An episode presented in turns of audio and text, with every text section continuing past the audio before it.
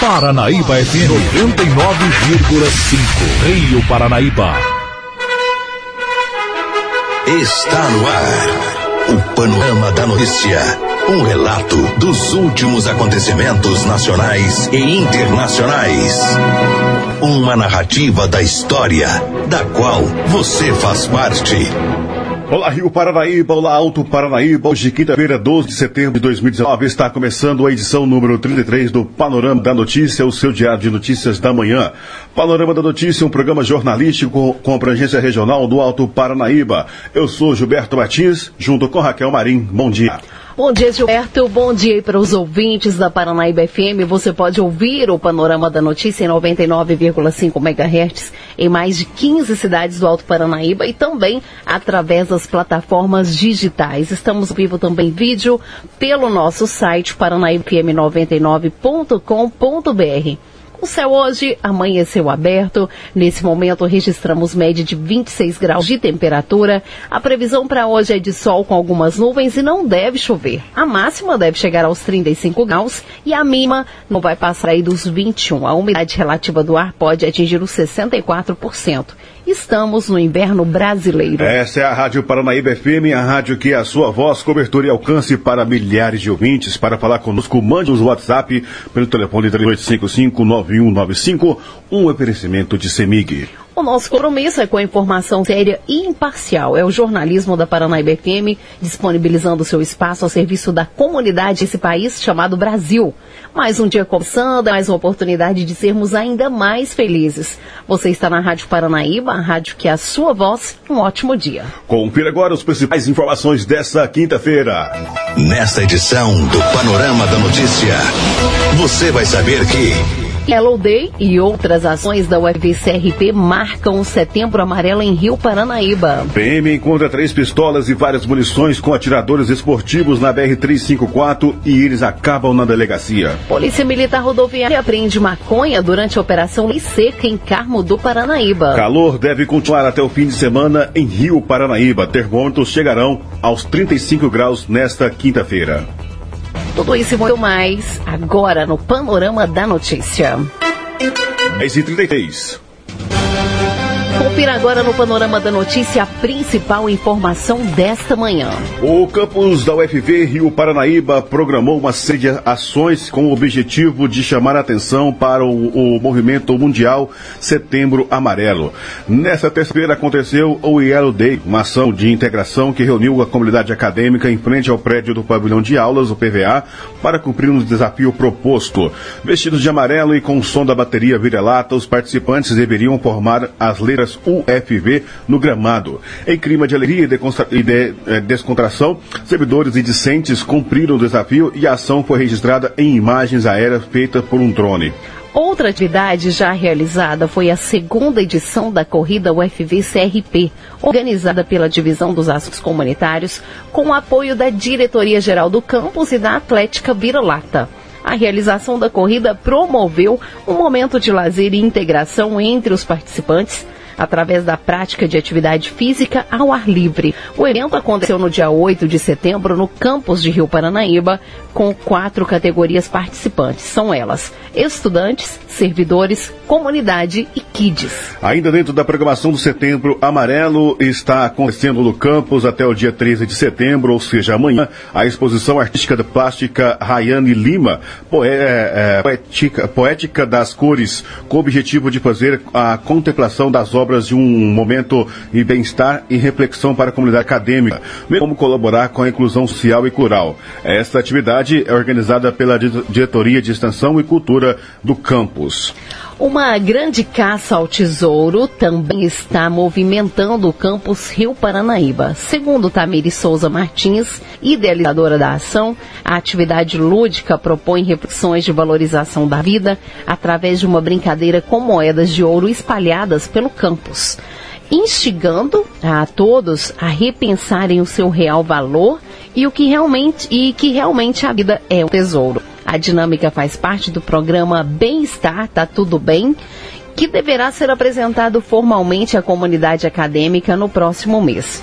Essas ações podem ser acompanhadas nas redes sociais do campus. Renato Ruas, diretor, diretor-geral do campus de Rio Paranaíba, destaca que essas ações são importantes para promover a integração entre a comunidade acadêmica, de modo que, ao compartilhar ações, ideias e sorrisos, estaremos ajudando mutualmente e contribuindo para uma UFP CRP muito mais feliz, fortes e, e forte com suas áreas de atuação.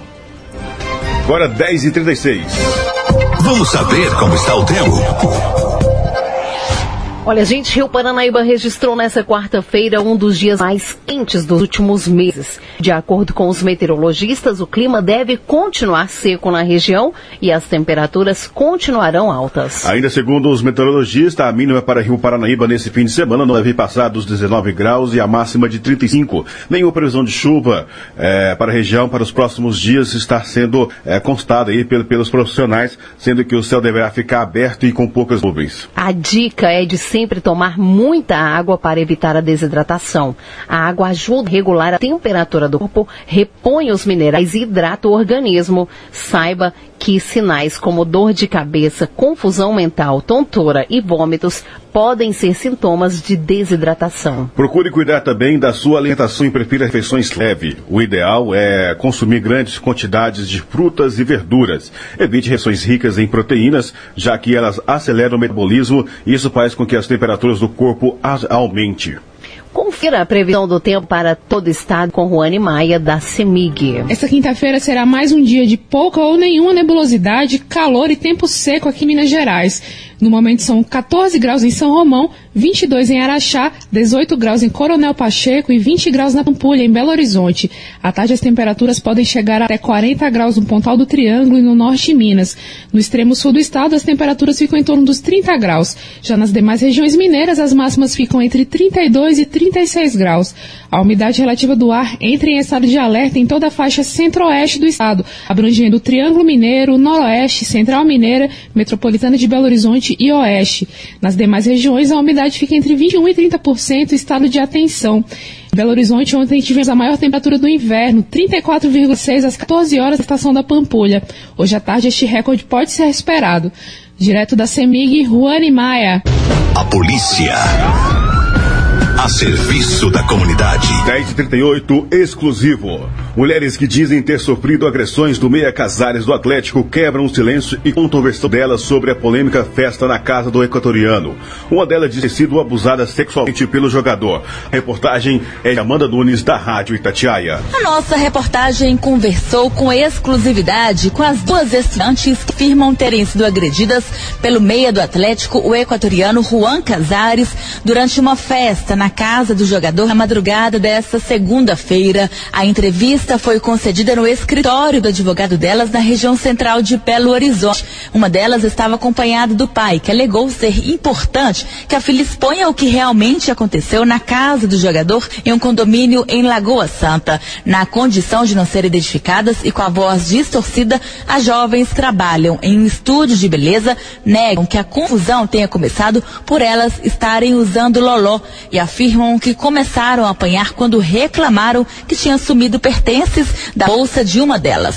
Vamos ouvir primeiro a vítima de 20 anos que afirma que conheceu Casares há cerca de duas semanas pelo Instagram. O primeiro contato que ele fez comigo foi através do Instagram. E a partir daí a gente começou a conversar. E durante essa conversa eu passei o número do meu celular para ele. Na verdade ele pediu e foi isso. O primeiro contato que a gente teve foi rede social. E aí ele te convidou para ir até a casa dele? Como que foi? Sim, ele me convidou e inclusive todas as conversas que a gente teve foi ele me, me chamando. Ele falou pra você que era uma festa comigo? Não. Ele não mencionou, ele falou apenas que era uma resenha e que se eu quisesse poderia chamar uma amiga, que era tranquilo. Na conversa entre vocês, assim, vocês estavam como amigos ou como alguém assim que ia ter algum relacionamento amoroso? Não, só como amigos. Hora alguma a gente combinou nada. E em qual momento, assim, começou a confusão? Então, a confusão começou a partir do momento que eu notei a falta de alguns objetos pessoais e inclusive da minha carteira.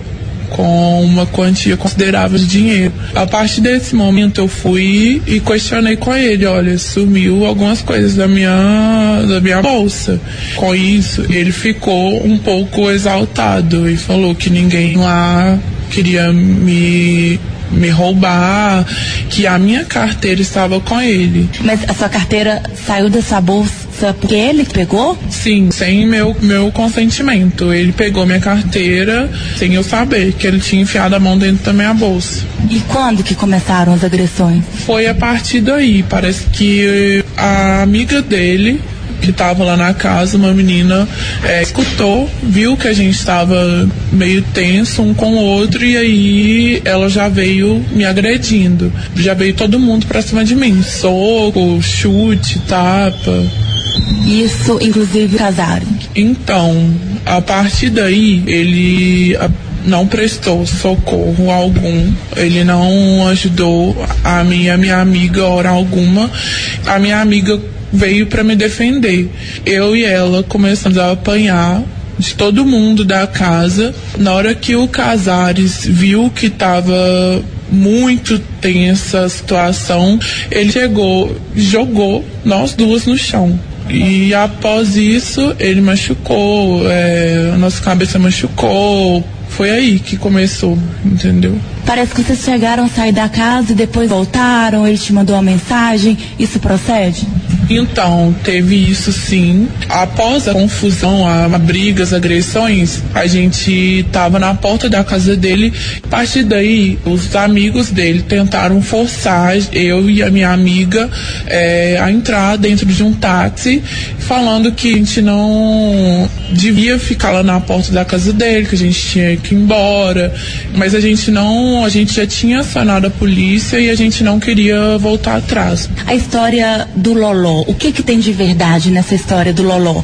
Eu não quero me pronunciar sobre. Isso está incluído no que estava na sua bolsa? Não. Tem no BO também que a polícia falou pra gente sobre abuso sexual. Foi você ou foi sua amiga que fez essa denúncia? Fui eu. E, e como que foi que aconteceu isso? Então, ele começou a fazer umas chantagens comigo. Primeiro, ele me enviou a foto do meu sapato e pediu para que eu fosse buscar lá em cima, onde ele estava. Eu não quis ir, parei de atender. Ele estava me ligando várias vezes. Eu parei de atender as ligações dele. Ele desceu para tentar negociar uma situação. Eu não quis, eu estava muito chocada e abalada com tudo. Eu não quis negociar nada com ele. Ele pegou meu celular e correu com ele pra cima, lá na casa dele. É, eu entrei em luta com o amigo dele. O amigo dele começou a agredir, me tacou no chão. Teve um momento que eu consegui escapar dele e sair e fui atrás do Casares. Na hora que eu cheguei e olhei pro Casares, que eu vi onde que ele tava, eu consegui localizar ele, ele tava dentro de um quartinho com meu celular como se diz, vem cá buscar, entendeu? Aí eu fui lá, tentei pegar o celular na mão dele, ele me puxou para dentro desse quartinho e trancou. E nisso, ele começou a apertar meu seio, a passar a mão na minha parte íntima e foi isso. Tentou fazer isso até o tempo de eu conseguir destrancar a porta e sair do quartinho. Aí, uns cinco minutos depois, a polícia já tinha chegado e eu. Foi a hora que eu saí correndo correndo e tava na beira da, da piscina da casa dele, desesperada, transtornada. Você sabe se ele estava sob poder de alguma droga, teve uso de droga, alguma coisa assim? Não tenho conhecimento disso. Eu vou te fazer uma pergunta, é até um pouco delicado e perto do seu pai, mas é porque as pessoas falaram pra gente tentar esclarecer. Você é garota de programa? Vocês foram contratadas para isso? Não, momento algum ele, momento algum ele me chamou como garota de programa. Eu não fui com relação de ter, com a intenção de ter relação sexual com ele e não, não sou garota de programa, nem eu nem minha amiga.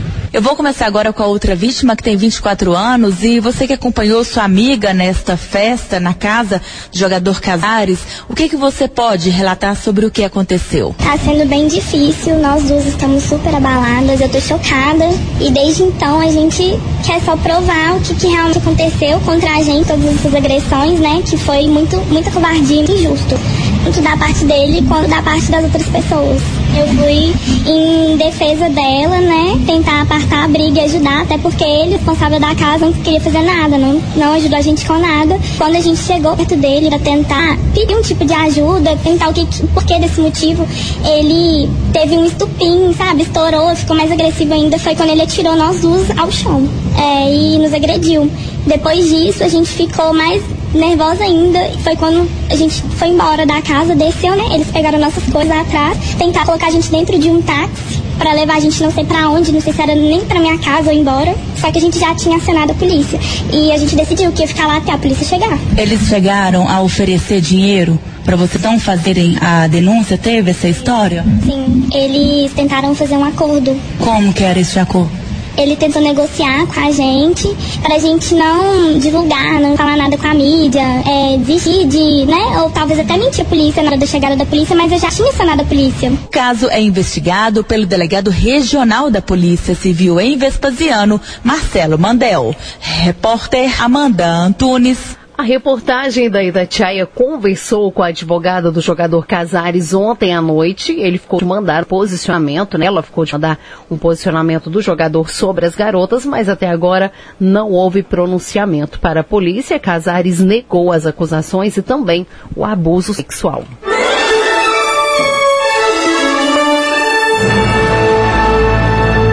Após um pequeno intervalo, novas notícias. Caixa inicia nessa, nessa sexta pagamento do FGTS. Saiba como sacar. E ainda o comentário do jornalista Alexandre Garcia.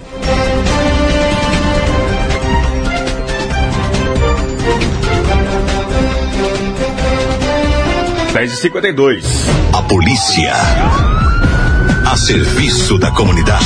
A Polícia Militar de Carmo do Paranaíba apreendeu certa quantidade de maconha durante uma utilização lei seca na BR-354. A abordagem aconteceu no KM 200, do, 209, 280 na verdade, né? Os policiais pararam um gol conduzido por um homem, procederam buscas no, interior do veículo. A, a droga foi encontrada no porta-luvas do, do, automóvel, o motorista levado para a delegacia. No boletim de ocorrências, os militares relataram que o condutor ficou nervoso durante a fiscalização. Ele chegou a dizer que a documentação do veículo estava irregular. No entanto, a atitude chamou a atenção dos policiais policiais que fizeram buscas no interior do veículo. No porta-luvas foram encontrados duas buchas de maconha, um cigarro e um tablete de maconha. Em depoimento, o suspeito confessou ser usuário de drogas e assumiu a propriedade da maconha. Ele estava devidamente habilitado, mas como a documentação do veículo estava irregular. Diante dos motoristas, foi preso em flagrante e levado para a delegacia juntamente com a droga apreendida. O carro foi removido para o pátio credenciado do Detran. Após prestar depoimento, ele foi liberado e assinou um termo de compromisso. No panorama da notícia, os números da economia. Agora, 10,53, o dólar está sendo vendido hoje a R$ 4,04. O euro vale R$ 4,43 e as poupanças com aniversário hoje rendem 0,50%. 10,53, os primeiros receber até 500 reais por conta do Fundo de Garantia do tempo, de Tempo de Serviço, o FGTS, terão os valores depositados amanhã, dia 13. A Caixa Econômica Federal vai iniciar o depósito automático para quem tem conta poupança no banco, seguido do calendário do mês de nascimento. Quem nasceu em janeiro, fevereiro, março e abril recebe primeiro. Os próximos a ter acesso ao saque terão, serão né, os nascidos em maio, junho, julho e agosto, no dia 27 desse mês. Em seguida, no dia 9 de outubro, recebem os nascidos em setembro, outubro, novembro e dezembro. Segundo a Caixa, cerca de 33 milhões de trabalhadores receberão um crédito automático na sua conta poupança. Os clientes do banco que não quiserem retirar o dinheiro têm até dia 30 de abril de 2020 para informar a decisão em um dos canais divulgados pela Caixa, site, internet bank e também o aplicativo de celular.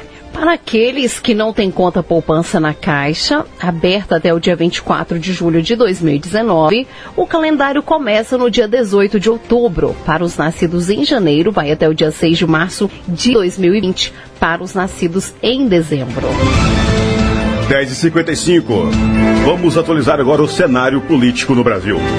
Bolsonaro nega retorno da CPMF e demite secretário da Receita. A reportagem, direto de Brasília, é de Yuri Hudson. O presidente da República, Jair Bolsonaro, negou nesta quarta-feira, através do Twitter, a possibilidade do retorno da CPMF. Ele afirmou ainda que a tentativa de recriar o extinto imposto do cheque foi o motivo para a saída, a demissão do secretário da Receita Federal, Marcos Sintra. No fim da tarde, o Ministério da Economia divulgou uma nota informando a demissão de Sintra. O caso veio à tona após o secretário adjunto de Sintra, Marcelo Silva, apresentar em um seminário em Brasília um estudo sobre um imposto que taxa transações financeiras. Seria um imposto a la CPMF, que taxaria saques, depósitos, transferências e pagamento com cartões de crédito e de débito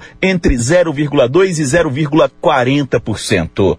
A informação caiu como uma bomba no cenário político e repercutiu mal entre oposicionistas e aliados. O presidente do Congresso Nacional, Davi Alcolumbre, por exemplo, disse que não há espaço para discutir um aumento de impostos. Os brasileiros já pagam muitas contribuições, impostos, encargos. Quando eu tinha oportunidade de votar para acabar com a CPMF, eu votei para acabar. O presidente da Câmara, Rodrigo Maia, sustentou que o retorno da CPMF não está no radar da casa. O direito dele mandar uma proposta. E a Câmara e o Senado decidir. Agora, de fato, as reações hoje, para mim, hoje foram, foram muito contundentes da dificuldade da CPMF na Câmara de Deputados. O petista Valmir Assunção da Bahia criticou a possibilidade de alíquota proposta do governo de até 0,40%, que seria mais alta que a taxa da extinta CPMF. É a vontade de concentrar recursos em Brasília e tirar o recurso justamente dos municípios. No Senado, Plínio Valério, vice-líder do PSDB, também criticou a proposta. O Congresso tem de resistir a essa tentativa malfadada de recriar um tributo. A demissão de Sintra ocorre no momento em que o governo trabalha na proposta de reforma tributária. Para o lugar de Sintra, assume o auditor fiscal José de Assis Ferraz Neto. De Brasília, Yuri Hudson. Os detalhes da notícia com Alexandre Garcia. Bom dia. Presidente Bolsonaro está usando agora, de novo, sonda nasogástrica, como aconteceu na outra cirurgia. a mesma coisa, o intestino dele fica paralisado, ilho uh, uh, paralisado, é uma coisa assim, eu anotei, é paralítico, né? E, uh, o estômago reage, ali, o estômago, perdão, os intestinos reagem porque foram mexidos lá na hora de, de afastar as, aderências, né, de botar a tela para eliminar a hérnia. Então eles reagem e ficam paralisados. E a sonda nasogástrica serve para aliviar dos gases. Né? Ele está recebendo alimentação venal, né? endovenosa. Né?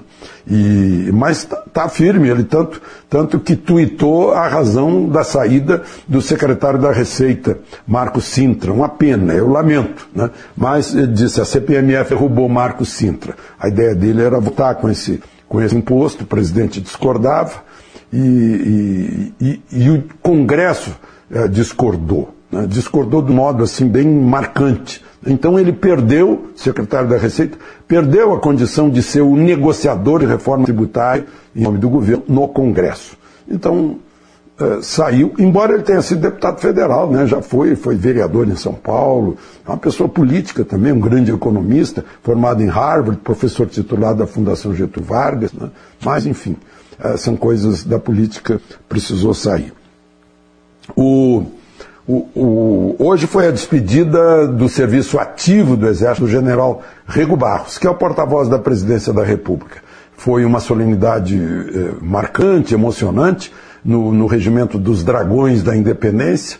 O, o porta-voz é de cavalaria. Esteve presente o presidente em exercício, eh, general Mourão, e o ministro da Defesa em exercício, o comandante do Exército, né, é, general Pujol, já que o ministro Fernando está na Suécia vendo o Gripen, o avião que o Brasil comprou. O, a grande notícia, eu acho que é o crescimento da produção agrícola muito maior, três vezes maior que o crescimento da área. significa mais aumento de produtividade dessa, de, desse setor assim tão pujante, tão atual, tão inteligente, tão moderno com a agricultura brasileira. A expansão da área foi de 2% e a expansão da, da tonelagem de grãos foi de 6,5% quase. Expansão da área na Bahia e em Mato Grosso. Né? Caiu a soja, a soja caiu 3,6% e ainda assim a produção cresceu 6,4%. Imagina que são 242 milhões de toneladas. Vai dizer para um europeu que logo ali no governo Collor, no início dos anos 90, a produção era abaixo de 60 milhões de toneladas e agora 242 milhões, ou seja, multiplicou-se por quatro nesse período. Ninguém, ninguém acreditaria. Né? É pujança do campo brasileiro. Pena que a gente ainda não acertou no trigo, nós estamos com quase 5 milhões e meio de toneladas de trigo, mas a gente precisa de 12 milhões de toneladas para comer o nosso pão. O, mas uma, uma, uma boa notícia é, é que o cheque especial, que cobra um juro tão alto, segundo o SPC e, e os diretores, dirigentes lojistas, uh, só 20% uh, dos, dos brasileiros estão usando o cheque especial nesses últimos 12 meses. E só 8% deles usaram todos os meses. O juro é, um, é, uma, é gigantesco. Eu conversei com um diretor, um experiente veterano, membro do, do Ministério Público, diretor da agência da Associação Nacional dos, dos Procuradores da República, que ofereceram aquela lista tríplice que não foi, eh, que não foi seguida pelo presidente, e esse diretor me dizendo eh, que foi um, uma puerilidade eh, corporativa fazer isso, porque não tem nada previsto em lei nem na Constituição, foi invenção do governo do PT, e que, no entanto, o presidente da República, sem conhecer esse Aras, que nem votou nele, né, escolheu e que foi a melhor escolha que o presidente poderia ter feito que ele é, é um moderado, é um estudioso, é um hiperativo trabalhador, é discreto, né, é conhecedor do seu trabalho né, e, e, o Ministério Público vai estar em boas mãos. Ele, aliás, já, já uh, o nome dele foi lido ontem uh, no Senado, pelo presidente do Senado, a indicação do presidente e agora tramita normalmente. Né, e já há indicações de que sim, vai ser aprovado depois da sabatina. De Brasília, Alexandre Garcia. A polícia. A serviço da comunidade. 11 horas e 3 minutos aqui em Rio Paranaíba. A Polícia Militar levou para a delegacia nesta quarta-feira o pai e filho por porte legal de arma de fogo. Eles são tiradores esportivos, tinham registro das armas e autorização de trânsito. Porém, teriam passado em propriedades rurais da região, olhando fazendas para comprar o que, o que configura crime. A abordagem ocorreu no quilômetro 359 da BR-354, próximo à Lagoa Formosa. De acordo com o capitão Alexandre, eles passaram em propriedades rurais na região de Arapuá em duas caminhonetes Toyota Hilux querendo comprar fazendas e o fato gerou a suspeita, sendo informado para a Polícia Militar. Eles prosseguiram pela BR-354 e uma guarnição da Polícia Militar Rodoviária passou a acompanhá-los. Eles foram abordados e eles foram abordados e com eles os policiais encontraram três, três pistolas com várias munições. Ficou constatado que eles tinham o registro das armas e o guia de, de trânsito das pistolas. No entanto, o oficial destacou que eles não poderiam tentar fazer compra de propriedades portando armas. Segundo o capitão, eles deveriam sair de Itaúna e se deslocar exclusivamente para Paracatu, cidade que seria o destino deles. Diante disso, o Mário José Júnior de Camargos, 39 anos, e o pai acabaram na delegacia de Minas, de Patos de Minas, por porte ilegal de arma de fogo é, a quantidade de armas que eles poderiam transportar também estaria irregular. O policial ainda ressaltou que as armas estariam é, municiadas e Mário contestou essa informação, atestando que está tudo regular. 11.5, Panorama da Notícia, oferecimento de Semig. E esse foi o Panorama da Notícia, edição de número 33, nessa quinta-feira, 12 de setembro de 2019, com a, apresentação de Gilberto Martins e Raquel Marim. Panorama Notícia, uma produção do, do, Departamento de Jornalismo da Rádio Paranaíba. Reveja e escute novamente seu computador smartphone. Estante ele estará disponível em áudio e também em vídeo no site paranaíbafm99.com.br. O, o Panorama da Notícia é multiplataforma, além do site. Você encontra esse programa disponível também no YouTube e no podcast do Spotify. Agradecemos o carinho da sua audiência e continue com a programação da Paranaíba FM. A seguir tem um giro pelo meio artístico. Mais informações no decorrer do dia em nossa programação e nosso site. Fique com Deus. Bom dia, Rio Paranaíba. Bom dia, Alto Paranaíba.